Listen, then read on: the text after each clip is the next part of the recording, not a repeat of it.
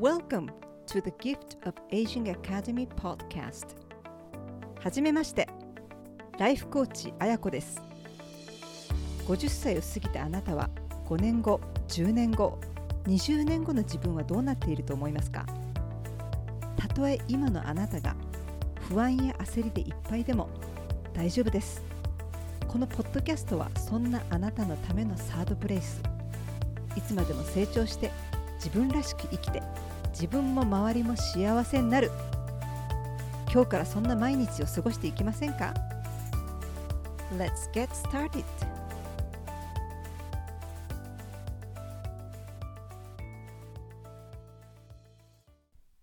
リスナーの皆さん、こんにちは。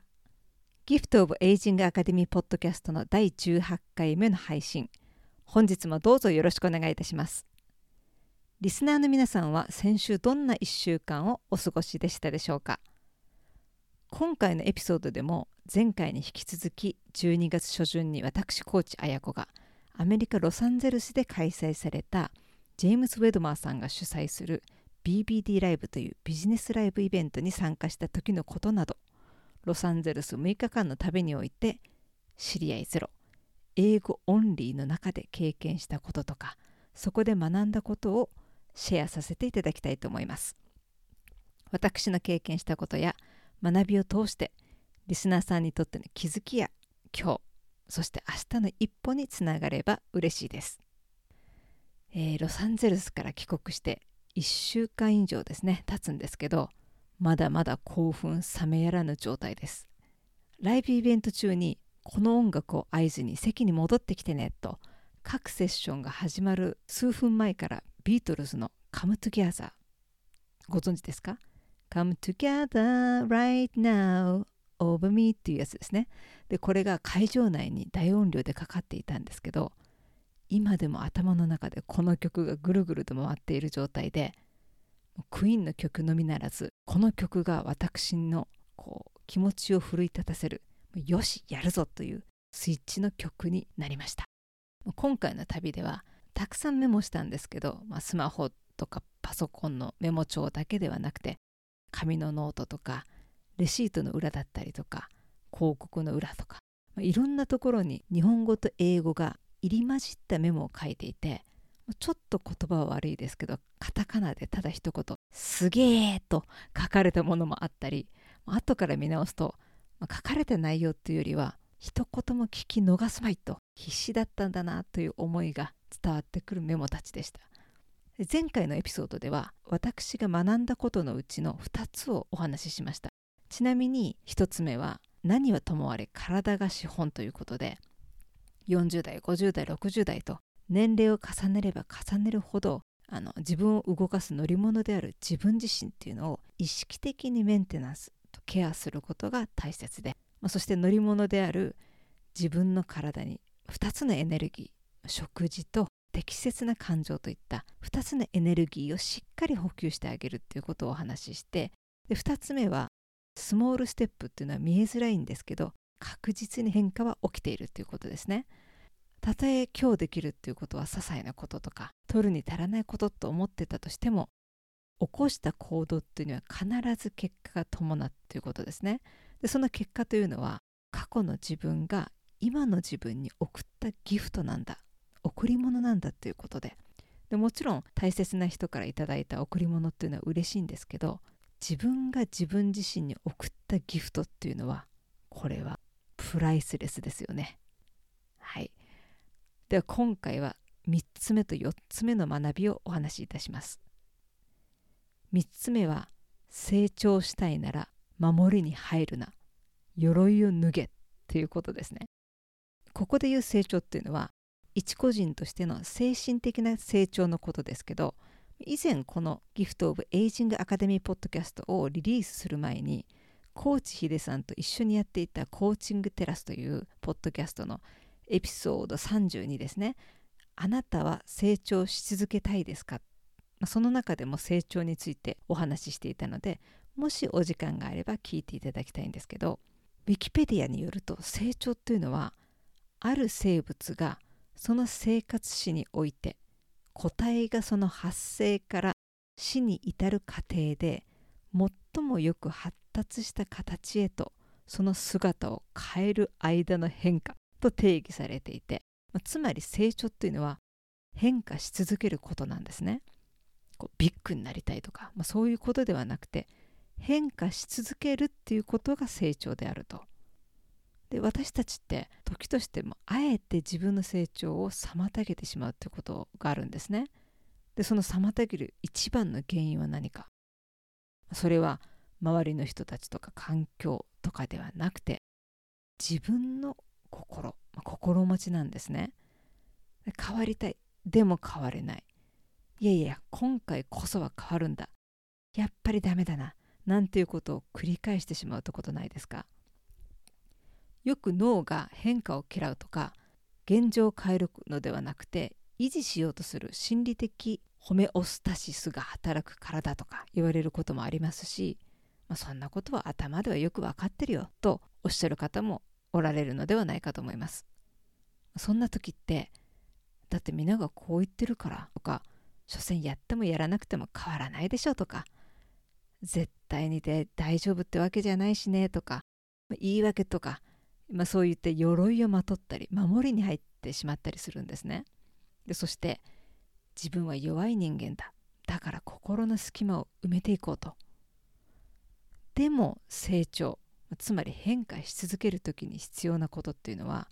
安心とか安全ではなくて、まあ、怖くてもやっていこうとか前に進んでみようっていう勇気と心のスペースなんですよね。ザ・ワーク人生を変える4つの質問の著者であるバイロン・ケイティさんが Defense is the first act of war 防御というのが争いの最初の行動である。つまり自分の身を守ろうとするということが一番最初の争いの振る舞いになるんだと。どういうことかというと今まで通りにはいかなくなったとか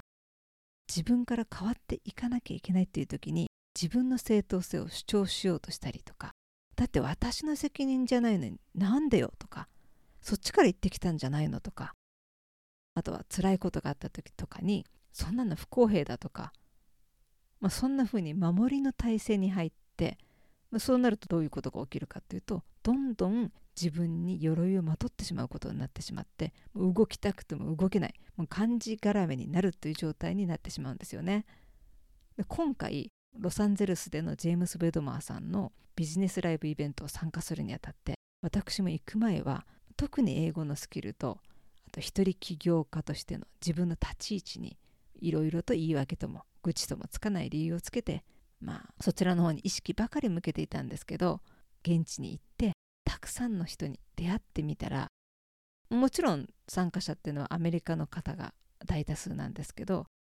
元共産圏の東ヨーロッパで大人になるまで過ごした方とかアメリカの移民2世の方とかアメリカに移住された方とか disability の方とか70歳を過ぎてからオンラインビジネスを始めた方とかもうあらゆる環境と境遇の方がいらっしゃってそれぞれが自分のビジネスを通して自分を周りをそして大きく言えばこの世界を変えていきたいといった志を持ってこのイベントに参加してきたわけなんですよね。なんでそんな状況なんでもう私がどんな鎧をまとってもう言い訳を用意してても全然通用しないんですよね。もうなぜならもうみんなそれぞれ違うんでもうそうだよねとかそうそうそうと言い合うことができないんですね。でできることって言えばそれぞれ今の自分をさらけ出すっていうこと以外ないんですよね。成長したいなら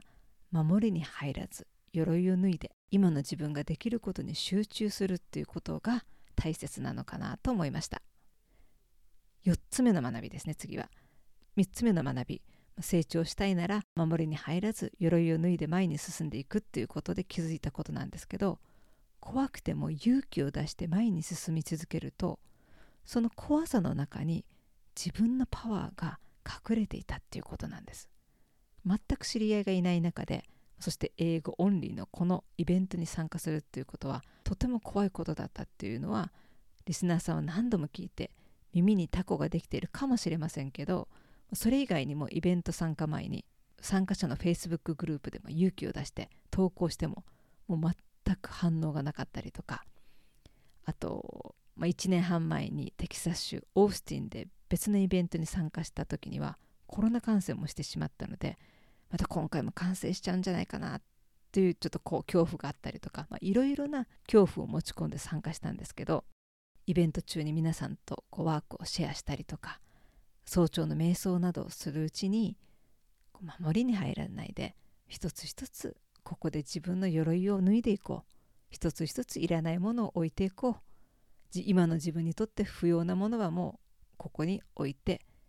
持ち帰らないようにしようとそんな風にもう怖くても勇気を出して一つずつできることをしていこうっていう意識と行動に変えていったんですね。でするともうその先に自分のパワーが隠れていたんですよね。ちょっと来るのが遅かったじゃないと自分が進むたびに自分のパワーたちがもう待ち構えていたっていうんですかね。で鎧っていうのは自分をどんどん重くして動きを鈍くしていってしまうんですけど自分の内側からみなぎるパワーっていうのは自分を軽やかにして勢いよく進ませるんじゃないかなと思いましたで自分の身一つあれば何でもできるんだなとそして鎧ではなくて自分の内なる力っていうかパワーをパートナーにしていくことでまそのことで自分のポテンシャルっていうのが広げていくということができるんじゃないかなと思いましたね。その自分にどれだけ力があるかポテンシャルがあるかっていうのは挑戦してみないとわからないっていうことでした。はいさて次に5つ目の学びといきたいところですけどこちらはまた次回のお楽しみっていうことででもやっぱり最後にもう一つお伝えしたいのがリスナーの皆さん是非同じ考えを持ってる人とか同士っていうよりも何て言うんでしょうね。同じマインドセットっていうか同じフィーリングの方ですね。そういった方たちと過ごす時間を増やしてください。できるだけ多く会ってください。対面が無理でしたらオンラインでもいいんで参加してみてください。そんな人たちっていうのはたとえリスナーさんが失敗したりとかうまくいかなくて落ち込んだ時に責めたりとか非難したりバカにするんではなくてよくチャレンジしたねと言ってくれたり力強く背中を押してくれたりしますのでもうお互いにとってもいいエネルギーを交換できます。この力っていうのは偉大です。今回私はその力をひしひしと感じてまいりました。でもそういった時に表面的な付き合いではなく自分をさらけ出す勇気っていうのが必要になります。私もこのイベントで知り合った方たちとお互いをさらけ出し合ったのでもう泣いて笑っての繰り返しでした。それでいいんです。それがいいんです。はいということで本日も最後までお聴きいただきありがとうございました。これからも聞き続けてみてもいいかなという方は是非このポッドキャストのフォローをよろしくお願いいたします。また感想や Apple Podcast のレビューもお待ちしております。また自分も何か挑戦してみたい。行動力をつけたい。でも一人では一歩を踏み出せないんだよなという方は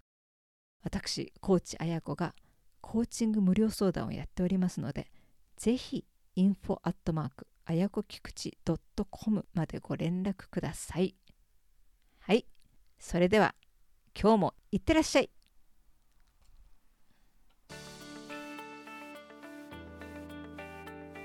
当エピソードに関するご感想ご意見ご質問取り上げてほしいテーマがありましたら info アットマークあやこきくち .com もしくはインスタグラムギフトオブエイジングアンダーバーアカデミーの DM にご連絡ください。また音声ではなく文章を通してあなたのサードプレイスを覗いてみたい方はウェブサイトあやこきくち .com までお越しください。Aging is a gift. 年齢を重ねることは自分自身に贈り物を与えて受け取ることでもあります。あなたは未来の自分にどんな贈り物をしていくのでしょうか？See you next time!